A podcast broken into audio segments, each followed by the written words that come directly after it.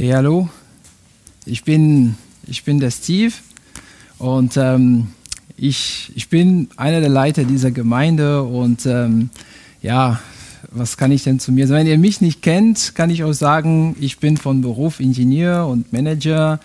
Ich, ähm, ich bin verheiratet und äh, habe drei Kinder und ich freue mich einfach hier zu sein und äh, ich darf heute ein den nächsten Baustein in der, in der Predigtkreis Wut setzen. Das geht um Zusammenwachsen. Und äh, wenn ich jetzt äh, beobachte Wesen, die wachsen, also Tiere, Menschen oder Pflanzen, dann äh, erkenne ich immer so, sag ich mal so drei Phasen, ohne Anspruch auf äh, Vollständigkeit, drei Phasen. Es gibt das Kindsein, dann gibt dann halt äh, der Phase des junge Leute oder junge Mensch und dann halt diese Phase des Erwachsensein. Und ähm, mir ist aufgefallen, dass jeder diese Phase ist immer geprägt von bestimmten Faktoren, die diese Wachstum prägen. Bei, zum Beispiel bei den Kindern ist mir das Thema Gehorsamkeit aufgefallen und darüber möchte ich heute predigen. Und ähm, ich habe ja gesagt, ich habe drei Kinder und als Vater hatte ich eine Herausforderung. Also ich weiß nicht, ob jemand das kennt, aber ich hatte eine Herausforderung. Es ging darum, meinen Kindern einfach das Fahrradfahren beizubringen.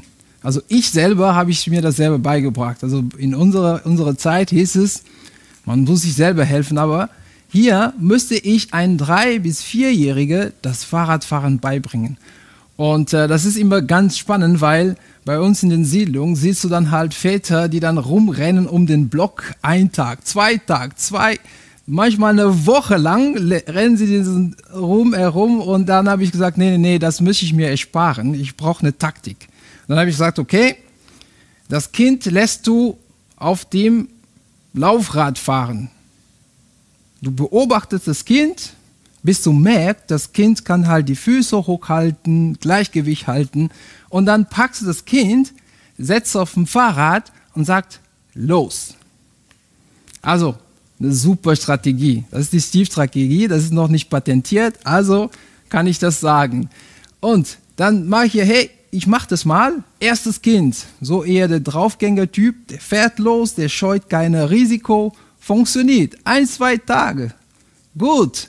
Zweites Kind, so ein bisschen die Vorsichtige, nach dem Motto, ich tue lieber, was der Papa sagt, sonst, äh, weil sonst falle ich auf den Boden. Eins, zwei Tage, funktioniert. Kommt der dritte Kind, das ist der Besserwisser. Der hat immer eine bessere Meinung, ja. Und hey, dann geht die Diskussion los. Hey, das geht gar nicht. Ich, ich stehe auf dem Fahrrad. Du siehst doch schon, dass wenn ich auf dem Fahrrad stehe, kann ich schon kippen. Also, wie willst du, dass ich dann losgehe? Das geht gar nicht. Wir müssen es anders machen. Dann diskutieren wir das.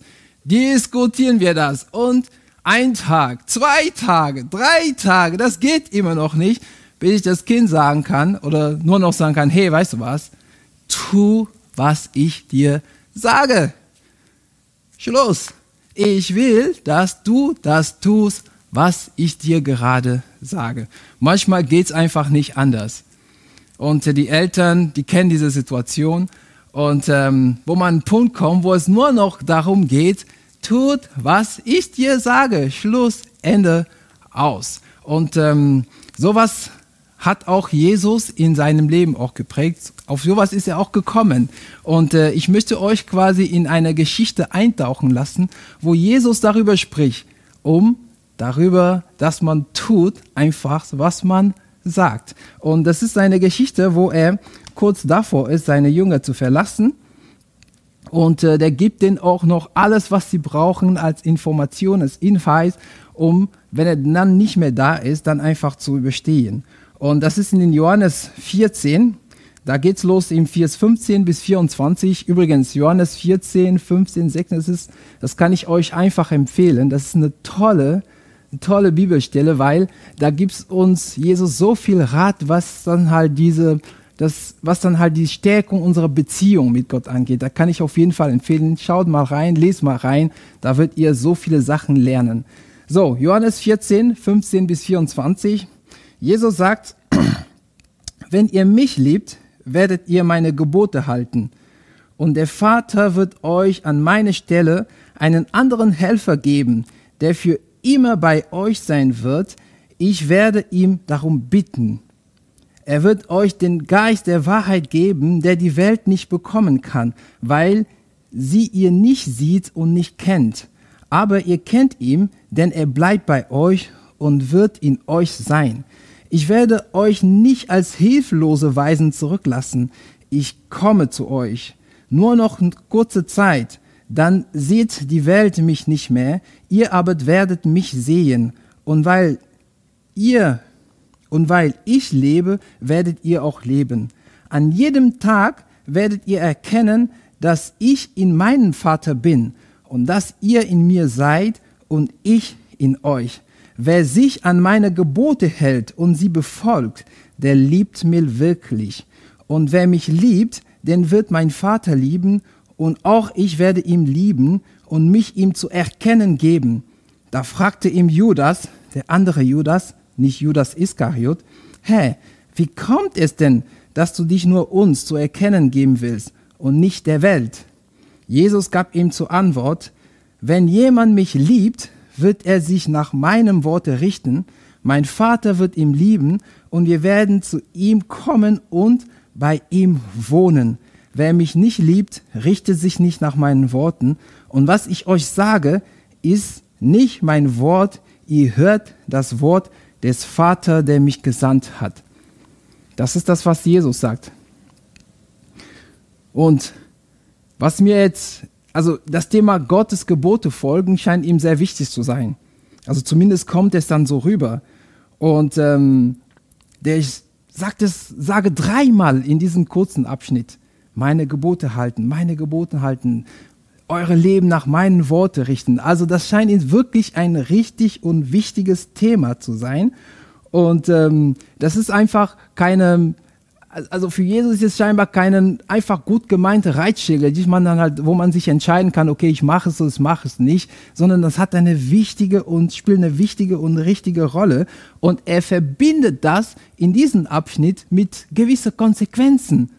Wir lesen davon, dass der Geist Gottes in uns leben wird, dass er bei uns bleiben wird. Wir lesen darüber, dass Jesus und sein Vater bei uns bleiben wird. Das sind die Konsequenzen, die Jesus hervorhebt. Also, Jesus sagt uns an der Stelle, wenn ihr meine Gebote haltet, wenn ihr eure Leben nach meinen Worten richten, wird was passieren. Es wird passieren, dass der Gott in seine Vollkommenheit als Heiligen Geist, als Vater, uns als Sohn in unserem Leben reinkommen wird. Er wird sich in eurem Leben weit äh, ausbreiten. Er wird mehr und mehr Platz einnehmen und den kompletten Bereich eures Leben einnehmen. Und wenn Gott in unserem Leben Platz nimmt und sich ausbreitet, dann spielt keine anderen Faktoren eine Rolle. Und der ist derjenige, der uns dahin bringt und dahin führt auf den Weg, der quasi für uns bestimmt ist. Also ein Leben, ein Leben, die dann quasi auf dem Weg ist, auf den Bahn ist, auf den besten möglichen Bahn ist, der es nehmen kann, weil Jesus und Gott am Steuer ist. Ist das nicht wunderbar? Also finde ich. Bringen aber einige eine Herausforderung mit sich, diese Aussage von Jesus. Weil, wenn ich ehrlich bin, wo ich das mal gelesen habe, habe ich irgendwie den Eindruck gehabt, hey, ja, irgendwie ist da, ist da komisch. Also, der, es kommt so rüber, als würde Gott oder Jesus dann zum Ausdruck bringen, hey, liebst mich und dann lebe ich dich. Und das ist, und dann, und dann, also liebst du mich und ich liebe dich. So, so, so ein Tausch der Gefühle. Und äh, das irritiert ein bisschen. Und äh, außerdem ist dann halt auch Gebot halten so etwas altmodisches geworden. Ja, das ist ein Thema für Alte Testamente und äh, wir leben in der Freiheit. Äh, wer, also ist ein bisschen ja komisch, was das, äh, was da, wie es da so rüberkommt. Und der Judas, der auch dabei war, ist auch, ist, das ist ihm auch aufgefallen. Und dann sagt er auch Jesus, hey, pass mal auf, wie ist das jetzt im Anklang mit allen den Sachen, die wir von dir kennen? Willst du uns nur wir, die hier sind und dich lieben, offenbaren? Was ist mit der Rest der Welt? Also das gleiche Gefühl scheint der auch zu haben. Und dann lasst es Jesus nicht stehen und geht darauf ein. Und ich finde es ganz interessant, was er da sagt. Das hat mich wirklich umgehaut. Und er erklärt den Judas folgendes. Er sagt ihm, pass mal auf. Wenn du aus Liebe zu mir wenn du aus tiefstem Lieben zu mir meine Gebote folgst, wenn du das machst und du liebst mir und du tust meine Gebote, dann wird etwas passieren. Dann wird etwas passieren, was auch Ausdruck der Liebe Gottes zu dir. Etwas, was noch mehr ist als das, was du jetzt schon erlebt hast mit Gott. Weil nämlich die Liebe Gottes ist einfach kein Gefühl. Die Liebe Gott ist kein Gefühl, der er einfach nur so zu uns hat, sondern das drückt sich in tausende von Dinge, die er einfach für uns tut die ist mit Sicherheit bedingungslos, aber die drückt sich in Dinge, die er für uns tut.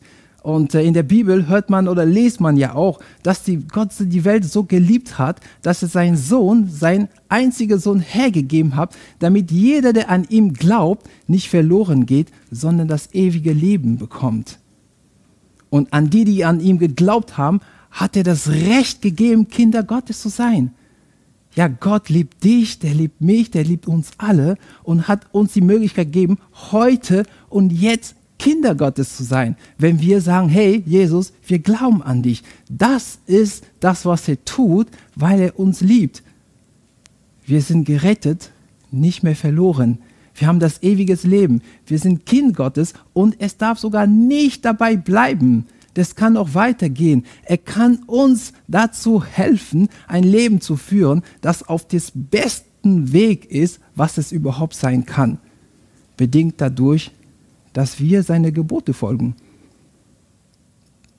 Also, das ist ja so ungefähr wie ähm, in einer Ehe. Also ich habe so gesagt, ich bin ja verheiratet, mittlerweile seit elf Jahren. Ja, wenn deine Frau dir sagt, Steve, du du sollst mir öfter mal Geschenke geben. So, dann hörst du das mal und ich sag's dir, als nach elf, als elf Jahre verheiratet Mann sage ich dir, da geht's gar nicht darum, dass du anfängst zu diskutieren. Ich habe das schon mal gemacht. Nee, ich mach das doch immer wieder.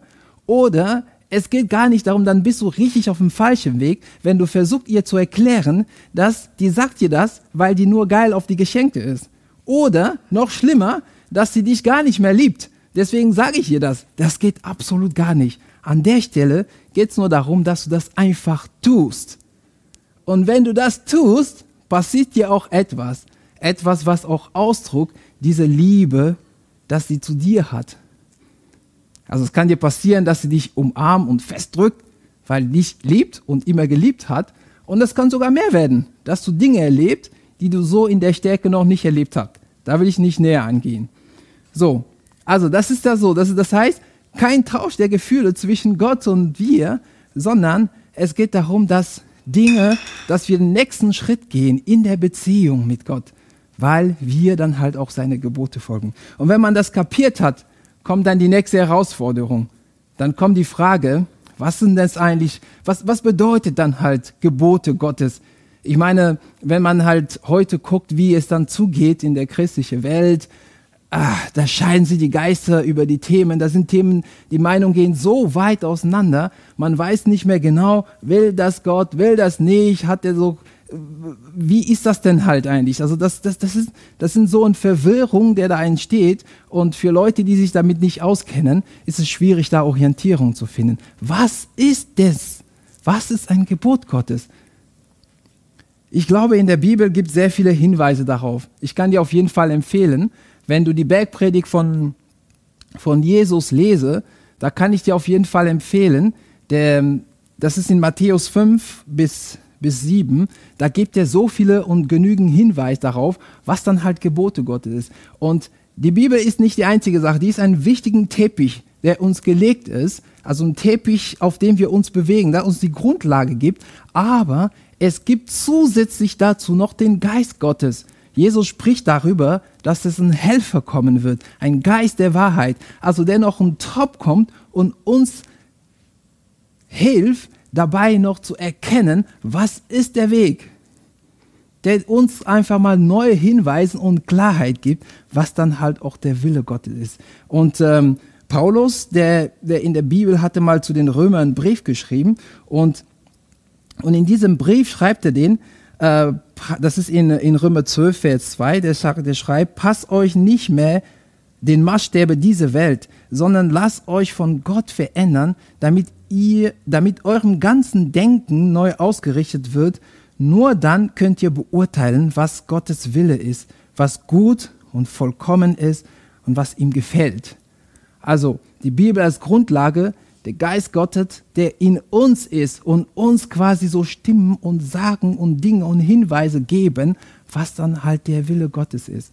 Ich habe persönlich dann immer so drei Kategorien entdecken. Das ist dann, es gibt da Dinge, die klar sind. Also wenn du, ja, wenn du jemanden betrügt, belügt und dann, dann weißt du in deinem Inneren, in deinem Herzen, dass das, was ich mache, das geht nicht. Vielleicht schaffe ich es gerade nicht, nicht anders zu tun, aber du weißt es in deinem Inneren, dass was du meinst, ist gerade nicht gut. Und du brauchst keine Bibel, sogar manchmal keine Bibel dafür, um, um das zu erkennen. Das ist so die erste Kategorie, die einfachste Kategorie.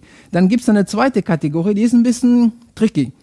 Dann merkst du, okay, da weißt du nicht genau, ja, gut, schlecht, bin ich mir nicht sicher, aber du hast das Gefühl in dir, dass diese Geschichte dann etwas zwischen Gott und dir steckt. Ich gucke gerne Filme, ich gucke gerne Netflix und, ähm, und ich habe aber gemerkt, dass nach einer gewissen Menge an Konsum, dass ich den Eindruck bei mir entsteht, oh, das ist voll, das ist zu viel. Ich krieg den Kopf voll. Ich wollte mich eigentlich, eigentlich ausruhen, aber mein Kopf ist so voll von allen den Dingen, die ich gehört habe. Und dann, und dann merke ich, ja, ey, pff, ich hätte, ich könnte meine Zeit vielleicht anders verbringen. Und das ist so ein Hinweis. Und wenn ich den Punkt erreiche, höre ich eine Stimme in mir, die mir sagt, hey Steve, du kannst weniger davon konsumieren. Und dann wird es dir besser gehen. Und das ist auch ein Gebot Gottes, nicht irgendwo in der Bibel geschrieben, du sollst kein Netflix gucken, aber etwas, was in mein Herz reingesprochen wird, pass mal auf, das tut dir nicht gut, ändert da diese Art und Weise. Und dann gibt es dann halt die dritte Kategorie, die ist ja noch interessanter, weil das sind Dinge, wo du sagst, hey, ich tue eigentlich nichts Falsches, aber ich habe das Gefühl, dass dieser Gott etwas von mir will, was ein Opfer von mir verlangt ich bin ein super guten Programmierer. Also ich bin es nicht. Ich nehme so ein Beispiel, ja. Also du bist ein super gutes Programmierer und äh, du hast die Möglichkeit, in jede mögliche, in jede IT-Firma hier zu arbeiten. Aber du merkst so einen Zeitpunkt, dass Gott dir sagt, diese auf diese Gabe, diesen Wissen, den du hast, möchte ich gern, dass du dafür einsetzt, dass mein Wort digitalisiert wird. Also merkt ihr das? Das ist ja nicht schlecht. Ich könnte, könnte es überall arbeiten. Aber gerade verlangt er von mir, dass ich ihm ein Opfer bringe. Und das sind so die Bereiche, die dann quasi das Wort, also diese Gebote Gottes darstellen. Also die Bibel als Basis, aber das, was der Geist Gottes in uns auch zuflüstert, auf den können wir auch achten, um zu verstehen, was will eigentlich diesen Gott. Und wenn man das verstanden hat, kommt noch mal eine Herausforderung. Also es wird nicht weniger. Da kommt noch eine Herausforderung, weil diese Gebote Gottes haben etwas in sich. Die hat so ein etwas so Urteilendes in sich. Also man hat von immer, also man denkt von vornherein, es geht darum zu entscheiden, wer gut oder wer schlecht ist. Und man ertappt sich sehr schnell daran, dass man Menschen verurteilt. Also die Menschen verurteilen sich gegenseitig und man verurteilt sich selber auch noch. Und man sagt, hey, ich bin schlecht, ich ich bin nicht gut, weil ich gerade das nicht geschafft habe. Mir ist dann halt da auch vor kurzem aufgefallen, weil ich habe ehrlich gesagt, ich war kurz davor, aufzugeben, diese Predigt zu halten, weil ich mit diesem Gedanken quasi auch mich befasst habe. Ich hatte den Eindruck, hey, Steve, weil es in einem bestimmten Bereich dein Leben, wenn du dann, weil da noch nicht, weil, weil Gott dich auf diesen einen Bereich anspricht, bist du schlecht, weil du das noch nicht machst. Dabei geht es aber nicht. Und ich bin immer froh, wenn ich mich dann halt an so eine Predigt sitze, weil Gott spricht mich immer wieder, egal welche Predigt, wenn ich eine Predigt vorbereite, spricht mich auf irgendein Leben, einen Bereich mein Leben. Also es kann nicht sein, dass es darum geht, dass ich sage, hey, ich bin schlecht. Und der Paulus geht das nochmal ein und sagt, der schreibt immer wieder an die Römer und, ähm, und sagt etwas, was ich auch, was ich auch sehr interessant fand. Und ähm, der, der, der, davor erklärt er, wie dann halt äh, die Sünde als, ähm, als Verfehlung, als Zielverfehlung, als Scheitern in die Welt gekommen ist. Und dann sagt er in Römer 5, Vers 20, und das Gesetz, Fragezeichen, es kam erst nachträglich hinzu. Also diese Gesetz und Gebote, die waren nicht in den ursprünglichen Plan. Die kamen erst nachträglich dazu. Und seine Aufgabe war es, die ganze Tragweite der Verfehlung deutlich werden zu lassen. Und gerade dort, wo sich die Sünde in vollem Maß auswirkte, ist die Gnade noch unendlich viel mächtiger geworden. Denn genauso wie die Sünde geherrscht und den Menschen, den Menschen den Tod gebracht hat, soll die Gnade herrschen, indem sie Zugang zu Gottes Gerechtigkeit verschafft und zum ewigen Leben führt durch Jesus Christus, unseren Herrn. Also, Gebote sind nicht da, um uns zu verurteilen, sondern um Bereiche unserem Leben hervorzuheben, wo Handlungsbedarf ist. Das ist das, was sie denn bewirken. Und ähm, nachher kommt dann nochmal eine, eine, die andere, vierte Herausforderung, aber auch die letzte Herausforderung ist, dass wenn ich jetzt verstanden habe, okay, welche sind die Gebote und gemerkt haben, okay, das sind nicht da, da um mich zu beurteilen, dann kommt manchmal auch etwas im Vorschein, das ist die Angst. Weil man hat verstanden, das ist wichtig und man hat irgendwie so Angst vor Versagen. Und ähm, ich möchte dir einfach mal etwas sagen. Ich habe bemerkt, wenn meine Kinder großgezogen sind, dass sie immer gefallen sind und wieder hochgegangen sind. Also wenn die das, das Laufen gelernt haben. Also es ging immer einmal auf den Boden und dann wieder hoch. Und wenn du das beobachtest, merkst du nicht, das ist, das ist der Weg dahin. Man fällt hin, man steht auf. Man fällt hin, steht auf, bis man irgendwann mal gehen kann. Und als Vater oder als Eltern ist es sogar spannend. Man kann sich gar nicht vorstellen, mit wie viel Freude ein, diese Eltern dieses Kind in die Hand packen und wieder hochheben. Also, ich kann dich nur ermutigen, da nochmal zu probieren, weil eins ist sicher, dass die Gnade Gottes wird es gibt, die ist so groß und so genug, um alle deine Verfehlungen irgendwie aufzufangen. Das ist es gegeben. Und zweites kann ich dir auch noch sicher sein, sagen, und jedes Mal, wo du versuchst, wo du versuchst, aus tiefstem Lieben zu Gott, seinen Willen zu tun, sein, auf seine Gebote zu halten und dein, dein Leben nach seinem Willen zu richten, kommst du ihm ein Stück näher, kommst du den Punkt näher, wo du befreit wird von das, was dich überhaupt plagt. So wird Gott in seinem Vollkommenheit als Vater, als Sohn oder als Heiligen Geist Platz in dein Leben einnehmen und dich befühlen und deinen Weg, dein Leben auf den Weg bringen, auf den besten Weg bringen, den es überhaupt einnehmen kann. Das hat er versprochen, das tut er, wenn wir dann seine Gebote halten und unserem Leben nach seinen Willen äh, richten. Amen.